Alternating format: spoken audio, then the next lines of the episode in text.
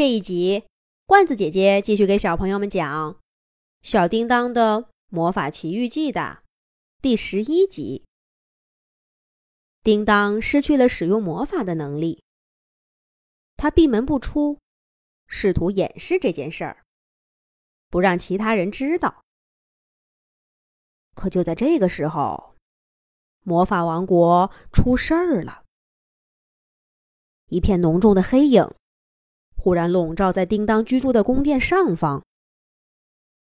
魔法助理不顾叮当之前的嘱咐，匆匆忙忙的闯进来，结结巴巴的说：“呃，不不不，不好了！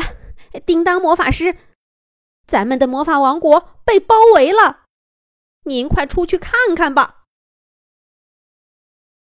叮当大吃了一惊。完全忘记了自己不会魔法的事儿，跟着魔法助理跑出宫殿。整个魔法王国已经乱成一团了，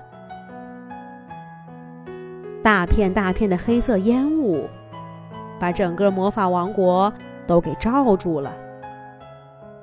一大群黑暗魔法师正站在烟雾的上方，对整个魔法王国。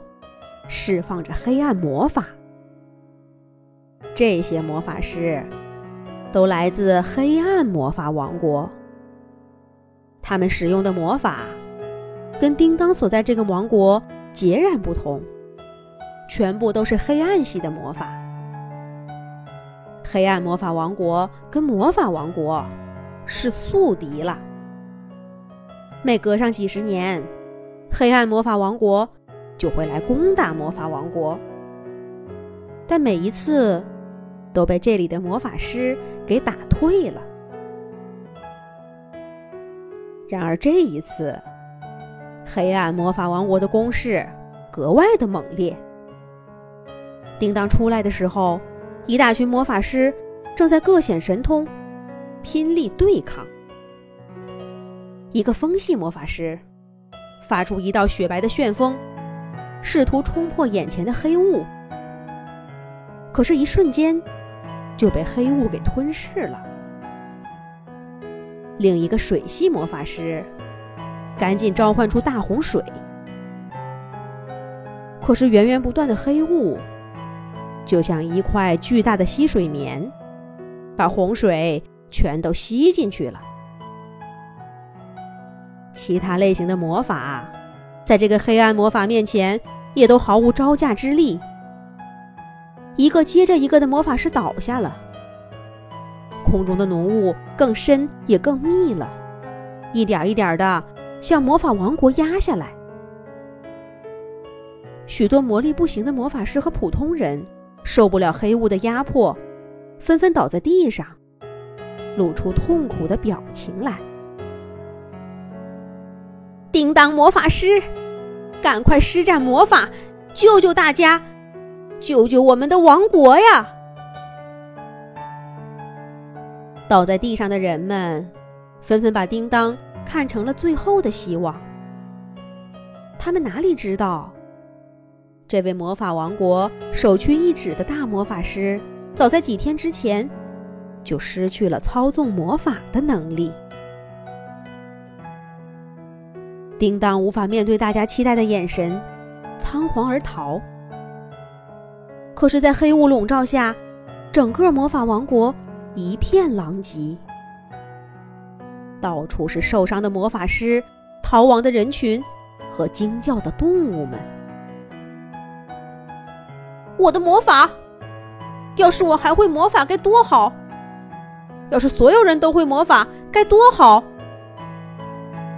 守护那个魔法池，根本不是魔法王国最重要的事。打败这些可恶的黑暗魔法师才是。叮当崩溃的想着。一个黑暗魔法师从低处的黑雾里伸出手，抓住了一只小猫。叮当本能的抛了一个魔法过去，可是，一如既往的两手空空，什么都没施展出来。黑暗魔法师轻蔑的一挥手，叮当站立不稳，扑通一声跌倒在地上。他感觉自己疲惫极了，仿佛再也爬不起来似的。叮当硬撑着抬起头，却发现他跌倒的地方，正是从前家里的小木屋。房间的门一开一合，好像一双手在召唤他进去。叮当费劲儿的爬起来，踉踉跄跄的走进房门。黑雾弥漫的世界一下子就消失不见了。小小的房间笼罩在淡黄色柔柔的光晕中，十分温馨。叮当一下子想起在这个小屋中生活的点点滴滴。想起自己想方设法的乔装打扮，混进魔法学校。想起自己站在窗边寻找着能学习魔法的动物，在月光下不甘心的翻看着各种魔法书。那时候的叮当，还不是整个王国闻名的大魔法师。而是一个渴望窥探魔法王国秘密的小男孩儿。有多久没回来过了？叮当好像一下子从外面那个战火连天的世界被抛出来，陷入了往日的回忆中。叮当跟着回忆往前走着，一点一点的走到小桌子旁，他看见桌子上。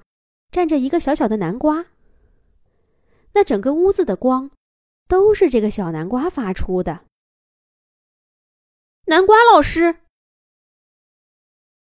叮当心头一震，外面的打斗声又在他耳边响起。南瓜老师，南瓜老师，叮当大步跑过去，扑到南瓜老师的身边。他要跟南瓜老师说些什么呢？下一集讲。